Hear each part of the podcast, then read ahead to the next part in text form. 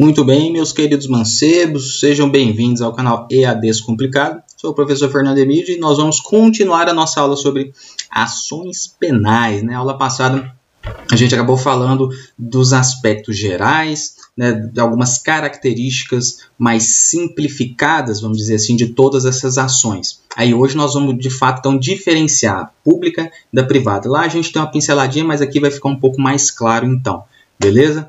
Aproveitar que Estamos no início aqui, então curte o vídeo, se inscreva no canal e compartilha também, belezinha? Ah, lembrando, outra coisa, antes de eu falar, não falei no outro vídeo, esse aqui eu tô lembrando. É, eu tenho Instagram, é, se você quiser me segue lá, e se você precisar de alguma aula, alguma, algum assunto que você tiver dúvida e quer que eu fale, manda pra gente que eu preparo uma linha bacaninha para você, fechou? Então vamos lá. Seguinte, uh, relembrando, que, na, como nós falamos na, na, na, aula anterior, as ações penais públicas elas serão divididas em condicionadas e incondicionadas e as ações penais privadas em exclusiva personalismo e subsidiária da pública. Tá? Eu vou falar de maneira, é, é, vamos dizer assim, mais geral a respeito delas, mas nós vamos entender bem como é que elas se diferenciam. Tá? Lembrando que para as públicas você tem que ter. Não, é, o que eu vou falar agora não é a característica principal, tá? Não é quer dizer que é isso que, vamos dizer assim, o critério que a lei faz a diferenciação, mas é só para você entender e já fazer uma separação. Tecnicamente, o que eu estou falando não é, vamos dizer assim, não é a melhor coisa, mas é só para a gente entender. As ações penais públicas vão ser geralmente para aqueles crimes que têm um, vamos dizer assim, uma importância maior. São crimes mais graves, diferente das ações privadas que serão utilizadas para aqueles crimes que são menos graves, por assim dizer. Mas, novamente, não é essa diferenciação que a legislação faz e já já nós vamos ver melhor isso. Belezinha? Então vamos lá. Ação penal pública incondicionada. Na outra aula lá, eu comecei a falar que uh, as ações penais é, públicas incondicionadas serão aquelas em que o Estado vai tentar punir o infrator, mesmo que, mesmo que vai tentar punir o infrator, independente de qualquer tipo de condição. Então, essa é que você tenta tentar entender e vai pelo, justamente pelo nome. Ela é incondicionada, então é porque não tem que cumprir nenhum tipo de condição, certo? A ação penal pública, quando o Estado vai fazer isso, não tem que cumprir nenhum tipo de requisito, certo? Ocorrendo o crime, então o Estado vai averiguar e tentar punir o infrator. Então já fazemos a diferenciação, já já nós vamos falar né, da, é, da, da ação penal pública que é condicionada, porque justamente vai ter alguns, algumas condições e nós vamos ver isso, beleza? É, em outras palavras que eu falei, o Ministério Público não depende de qualquer condição. Sempre que for ação penal pública, você está diante disso aqui, ó, da chamada denúncia. Então, por isso que de vez em quando, quando a gente vê na televisão, alguma coisa, ou se estiver estudando, você vai ver então, a figura do denunciado. O Ministério Público apresentou uma denúncia. Então, nós estamos então falando que aquela pessoa cometeu algum crime que é de natureza, é, algum crime que é previsto para as ações penais públicas. Beleza? Então, denúncia, você tem que é, associar com ação penal pública. Denúncia, ação penal pública. Já separando, mais na frente nós vamos falar, quando dizer a palavra queixa, nós estamos falando de ação penal privada, tá? Então vamos lá. Eu também disse na outra aula e aqui vai ficar um pouco mais claro o seguinte, ó. Como é que o código vai fazer a diferenciação? Como é que você, na hora que estiver estudando, estiver lendo lá, vai saber se este crime é de ação pública ou privada? Simples da, da seguinte forma: se no artigo não tiver dizendo nada a respeito de como é que aquele crime é processado, então é ação penal pública. Simples assim.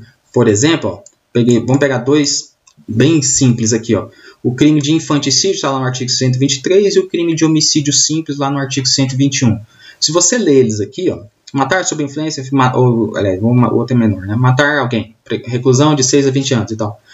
Em algum momento aqui está falando de como é que esse esse tipo de crime é processado? Não, só falou a, a pena e o que, que é o crime, vamos dizer assim, né, simplificadamente.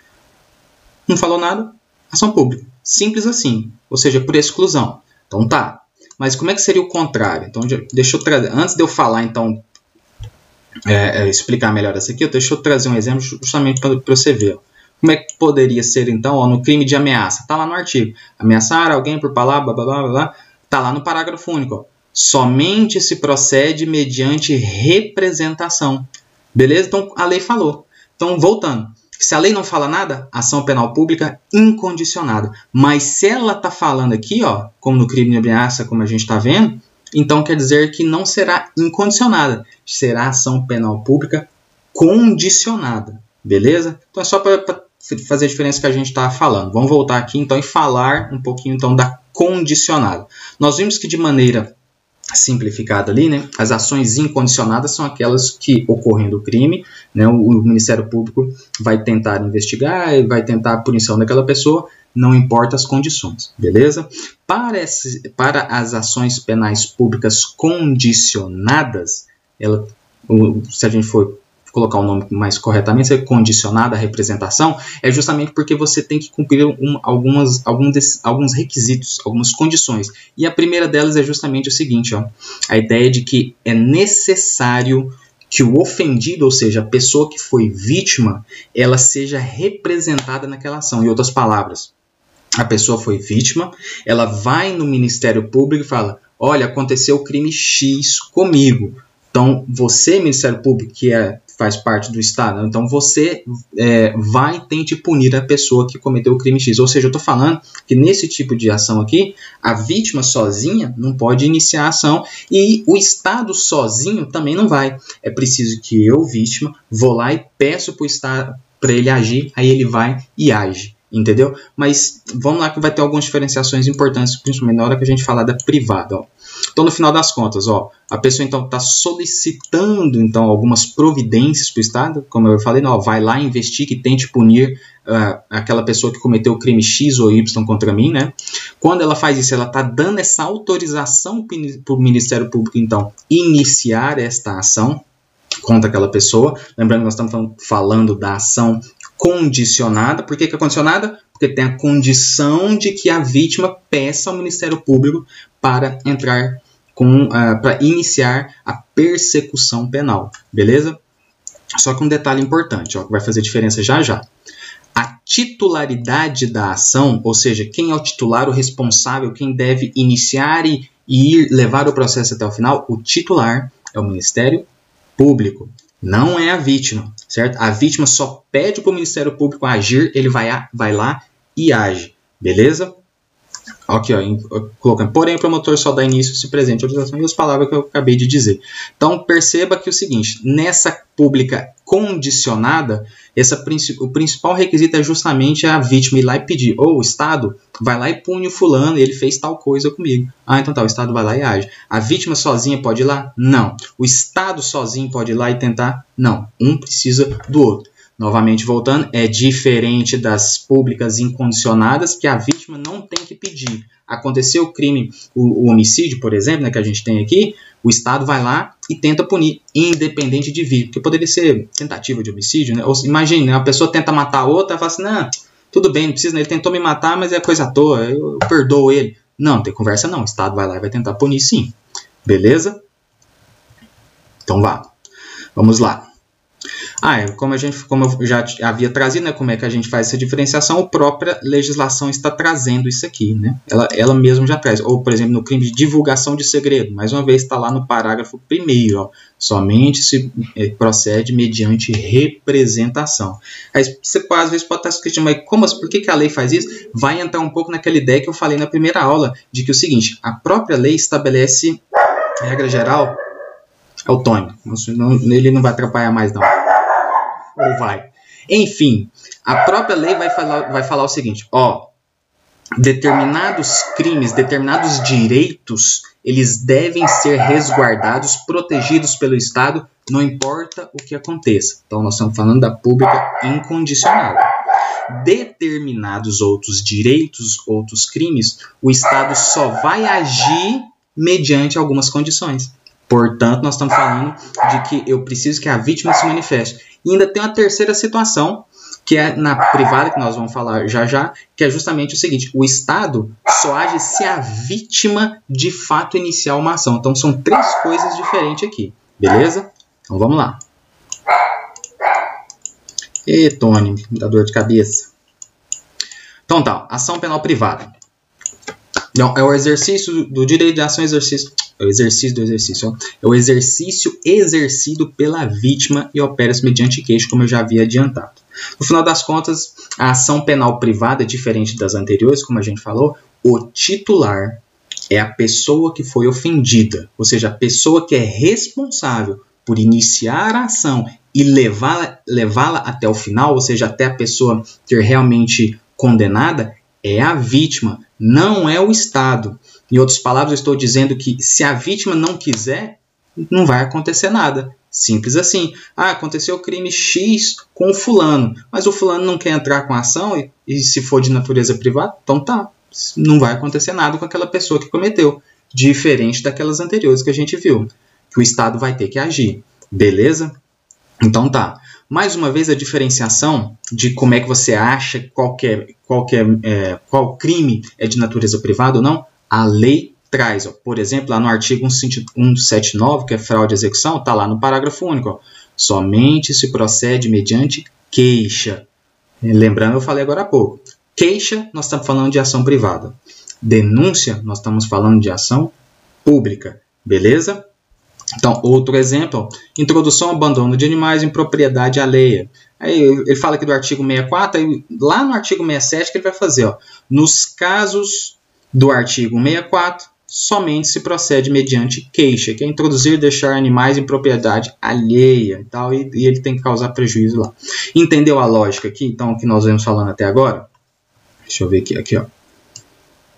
Então, até agora, ação penal privada e ação penal pública. A privada, o titular é a vítima, é ele o responsável por levar a, o processo até o final, e são, via de regra, para aqueles tipos de crimes, aqueles direitos que, vamos dizer assim, que são mais ligados à própria pessoa e, portanto, o Estado, ele, vamos dizer assim, ele não tem a obrigação de sempre proteger aquele direito daquela pessoa.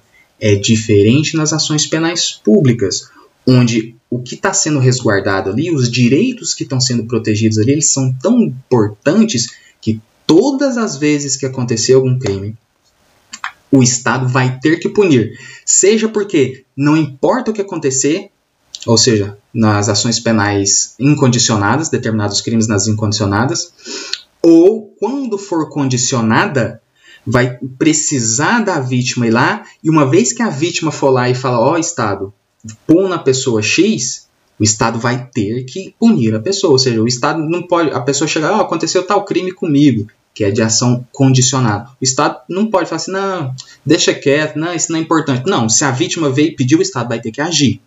Entendeu isso aqui? Essa diferenciação das três aqui, como é, é um pouco até, vamos dizer assim, é, a diferença é pouca entre elas, né? Mas na prática acaba sendo muito, muito importante essa diferenciação. E algo que vai separar um pouquinho mais, então, ó, vamos pensar o seguinte: eu trouxe alguns princípios das ações penais privadas. É, não são todos, claro, mas é, eles vão ajudar a gente justamente a fazer essas separações. Por exemplo, um dos princípios que ditam as regras das ações penais privadas. Lembrando que princípio, tá? É, vamos dizer assim, é, uma, é um direcionamento, é uma diretriz que aquele instituto precisa seguir. Instituto, nós estamos falando das ações penais aqui. Então tá. O, é, esse princípio né, da oportunidade justamente vai falar o seguinte: olha, se a vítima quiser que o Estado puna, beleza, o Estado vai ter, vai ter que ir lá e punir a pessoa. Mas se ela não quiser, não tem problema nenhum. Inclusive, ela pode até desistir da ação se ela quiser depois. Ela pode iniciar a ação e falar, ah, não quero mais. Ok, não tem problema nenhum. É diferente das ações penais públicas, onde não tem essa possibilidade. Outra, outro princípio é o da disponibilidade é, da ação, que é o que eu acabei de falar. Eu falo que a, a, pessoa pode desistir, ela pode fazer um acordo ou não. Nas ações penais privadas, tem isso? Tem. Eu posso fazer um acordo com a pessoa? Posso. Eu posso desistir? Posso. Nas públicas, não tem jeito beleza? Princípio da indivisibilidade, que esse aqui, né, no caso, se uma queixa, vamos dizer assim, é, ela é contra uma pessoa, ela acaba indo contra todos também. Acaba que esse princípio aqui também vai valer para o caso da, das ações públicas, então eu não vou tratar muito dele não. Que, o que é principal para a gente é esses aqui, ó, o da oportunidade e da disponibilidade, que eu queria fazer justamente a separação com a ação penal pública. Então, Para finalizar, tem uma aqui que é, não dá para entrar com muitos mais detalhes, depois em outra aula eu posso fazer isso, mas é só para a gente entender também, que é a ação penal subsidiária da pública, ação penal privada subsidiária da pública. Pode acontecer, pode acontecer, é comum que aconteça, relativamente comum que aconteça, que determinados crimes aconteçam e a responsabilidade, o titular, é o Estado, ou seja, é o Ministério Público. É ele que é o responsável por lá dar início e tentar punir a pessoa. Porque o código, lembra que a gente já viu lá, o código não falou nada? Se não falou nada, é ação penal pública. Ação penal pública, titular é o Ministério Público. Ok? Então pode ser que aconteça um crime. O Ministério Público, às vezes, realmente está tá muito trabalho, é muita coisa para fazer e tal, às vezes nem dá tempo. Aí pode ser que chegue uma denúncia lá, né? A pessoa chega lá e fala, oh, aconteceu tal crime comigo e tal. E aí o Ministério Público não dá conta, pô. Enfim, pode existir, às vezes já passou o prazo, qualquer coisa assim. Enfim, o que eu quero dizer é que é, de vez em quando o Ministério Público não inicia o processo. O Ministério Público não inicia a ação penal para tentar é, punir aquela pessoa. Aí te pergunto, a pessoa que foi vítima, ó, que seja, por exemplo, até mesmo se fosse um homicídio, vamos imaginar, e, e, e não deu tempo, o Ministério Público, seria, os familiares dele, por exemplo. Os familiares dele, uma vez que o Ministério Público não fez nada, Vai ficar por isso mesmo? Óbvio que não. Então, nesse tipo de situação, a legislação vai prever justamente a figura da ação privada subsidiária da pública. Em outras palavras, é mais ou menos a lei falando o seguinte: olha, o vítima, se acontecer a situação de que o Estado, o Ministério Público deveria agir, não agiu, dentro do prazo que ele deveria. Regra geral, o prazo é de seis meses.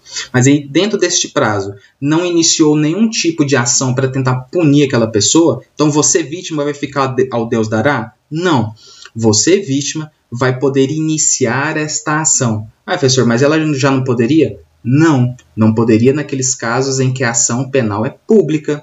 E eu estou falando justamente daquele crime que é cometido, que é responsabilidade do Ministério Público, não é da vítima mas o Ministério Público não faz nada. A vítima vai ficar é, sem nenhum tipo de justiça? Não. Ela pode ir lá e falar: olha, o Ministério Público não fez nada, não apresentou nenhuma ação. Então, estou entrando com uma ação aqui subsidiariamente daquelas ações que têm natureza pública para eu poder ver a justiça sendo feita para aquela pessoa que cometeu o crime X contra mim. Então, essa é a lógica dessa ação subsidiária da pública é que o Estado deveria agir, não agiu. A vítima não pode ficar descoberta. Então ela vai lá e entra com uma ação privada.